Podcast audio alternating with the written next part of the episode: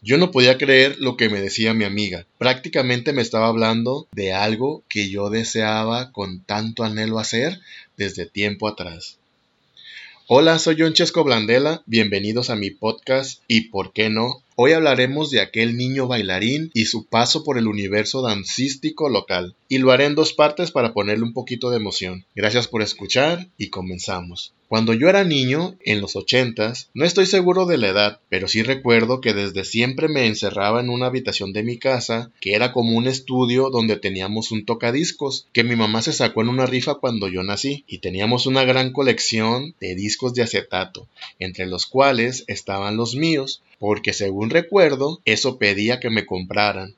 Puedo asegurar que tenía más discos que juguetes, y así crecí escuchando y cantando canciones de Cepillín, de Cricri el grillito cantor, rondas infantiles, burbujas, audiocuentos, que en aquel tiempo eran muy famosos, entre otros.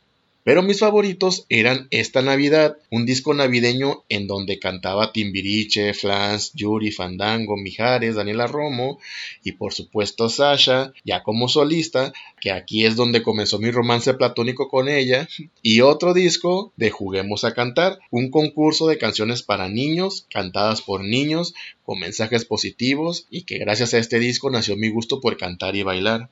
Recuerdo que me sabía todo el disco al derecho y al revés. Mis canciones favoritas eran tres. Vamos a jugar de Lorenzo Antonio, que fue la canción ganadora. Caballo de Palo, que la cantaba Juanito Farías, que fue el rey sin corona. Pero la que más disfrutaba cantar era Como Gaviota, de una tal Sandra López, que había sido solo finalista, pero su canción era la más profunda y la que más me llegaba. Recuerdo que las cantaba todo pulmón.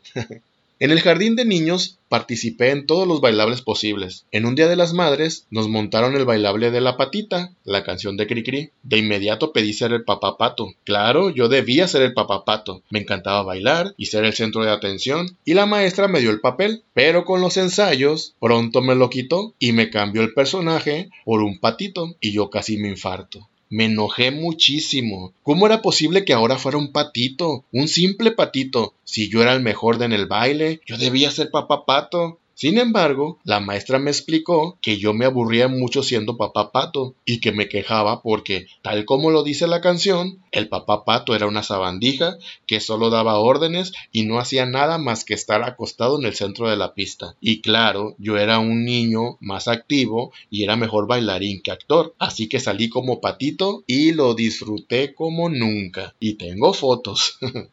Algo pasaba también, mis papás eran muy jóvenes y muy fiesteros, así que las parrandas eran algo normal en mi vida cotidiana, y qué decir del montón de amigos que tenían mis papás, y que hasta la fecha siguen sumando. Pero aquel entonces, sigo hablando de inicios de los 80, cada vez que íbamos a fiestas con adultos, yo era el típico niño bailarín. Todo el mundo quería verme bailar y hasta me pagaban por hacerlo. Es verdad, una amiga de mi mamá me daba una propina cada vez que yo bailaba solo o con ella. Ya se imaginarán. Todo mundo me sacaba a bailar y todo mundo me aplaudía. Además, que cuando iba a fiestas de niños y había concursos de baile, participaba y ganaba como de que no. Era seguro que yo ganaba cada vez que concursaba. No tenía competencia. Creo que la última fiestecilla a la que fui y participé en uno de estos concursos tenía como 10 años. Y recuerdo que ya había gente que cuando me veía que iba a participar les decía a sus hijos que no lo hicieran porque seguramente iba a ganar yo y que pues no se valía, que ya era hora de que otro niño ganara. Y así, pero esa vez hubo otro participante que, según a mi ver, no era mejor que yo, pero tenía algunos puntos a favor. Era más joven y tenía carisma, porque como yo ya me sabía el ganador, pues lo presumía. Así que ganó él y yo quedé en segundo lugar. Y con esta terrible derrota jamás volví a participar en estos concursos de baile.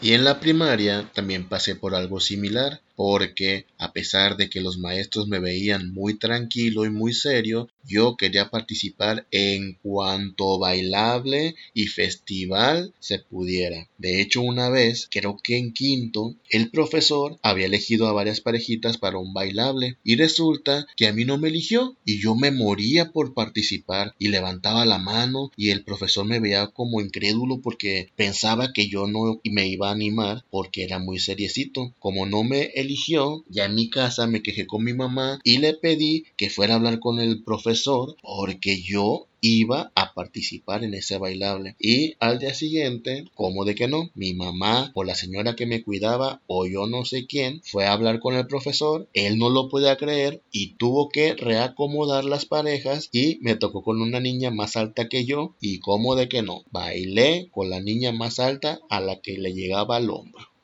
Con el tiempo, ya llegando a la adolescencia y después de haber jugado muchas veces con mi amigo Paquito, la historia del podcast anterior, lo que tenía en mente era dibujar historietas y cantar, y ambas cosas las empecé a hacer como juego o hobby. Y súmenle que estaba en secundaria con todos los problemas y achaques de la adolescencia. Pasé tres años encerrado en mi cuarto. Claro, iba a la secundaria, pero regresaba a mi casa y me encerraba, porque definitivamente fue muy dura esa etapa. Pero claro, me sirvió para definir todo lo que yo quería hacer en la vida. Cantar, bailar, hacer cómics, escribir novelas, crear un grupo juvenil como Timbiriche, entre otras cosas.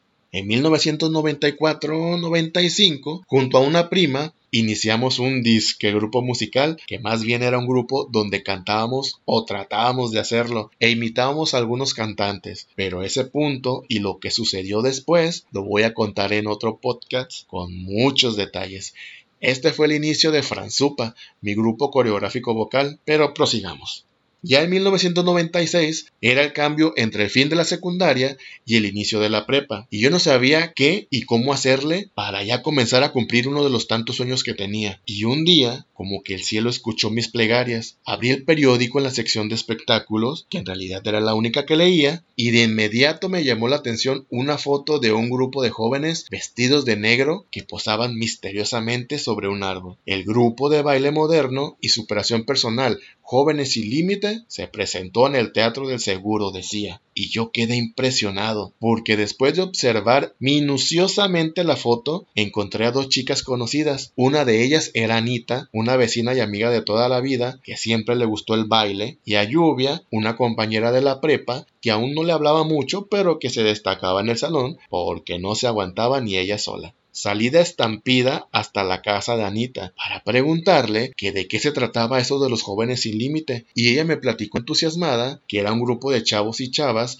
de entre 15 y 25 años de edad que tenían un coreógrafo y que ensayaban para un espectáculo de danza, canto y actuación, donde querían transmitir un mensaje positivo de que todo lo que uno se propone se puede lograr y que ella tenía un año allí y que por supuesto que conocía a Lluvia, mi compañera de la prepa. Yo no podía creer lo que ella me decía, porque prácticamente me estaba hablando de algo que yo deseaba hacer con tanto anhelo desde hace tiempo atrás. Como por impulso, le pregunté que si podía asistir yo al grupo, y ella me respondió que sí, que le iba a comentar al coreógrafo, pero que en definitiva era un sí. Y así fue como llegué a mi primer grupo de baile. Yo no imaginaba cómo era la dinámica. Yo pensaba que íbamos a bailar, a hacer unos pasitos y punto. Y como yo era el niño bailarín que ganaba todos los concursos de baile, pues que iba a ser muy sencillo, pero nada que ver. No sabía que se tenía que calentar el cuerpo, hacer ejercicio, ensayar mil veces un paso hasta que te saliera bien. Desconocía que había técnicas distintas de baile y, por ejemplo, yo no estaba acostumbrado a hacer ejercicio. De hecho, estaba muy delgado, flaco y ñengo, dirían en mi tierra. Parecía que me iba a quebrar. La primera vez que hice ejercicio en el grupo me puse muy mal, casi me desmayo, me bajó la presión y me puse de mil colores. Y eso que solo era el calentamiento. Rápidamente fueron por una coca, me la tomé, me repuse y seguí bailando como de que. Y luego, con el paso de los días, me di cuenta que tenía dos pies izquierdos y que iba a tener que trabajar el doble o el triple porque yo era el nuevo y los demás ya tenían camino recorrido y la verdad estaba lejos de alcanzarlos. ¿Dónde había quedado aquel niño bailarín ganador de todos esos concursos infantiles? Claro que como era de los nuevos y era un poco torpe, no entré de inmediato al grupo oficial de baile, sino que estaba al fondo o de reemplazo de alguno de los chavos, pero con constancia y dedicación, poco a poco me fui ganando un lugar en el grupo de baile. Mi debut como bailarín en Jóvenes Sin Límite fue en febrero de 1997 durante una gira en una fiesta patronal en el Rosario, Sinaloa, muy cerquita de Mazatlán. Después de un desfile como tipo carnavalito, llegamos a la feria y ahí participé en dos de las tres coreografías que teníamos y para mí fue espectacular. El pisar un escenario grande frente a tantas personas que aunque yo estuviera atrás o en el medio, no se podía comparar con nada que hubiera hecho antes. Y me prometí que nada ni nadie me iba a bajar de los escenarios. Y tenía apenas 16 años. Después, con Jóvenes Sin Límite, y mientras entraban y salían integrantes, comencé a participar en más coreografías y luego me aceptaron en el coro. Durante ese tiempo me hice más amigo de Anita y claro que le había platicado de Franzupa,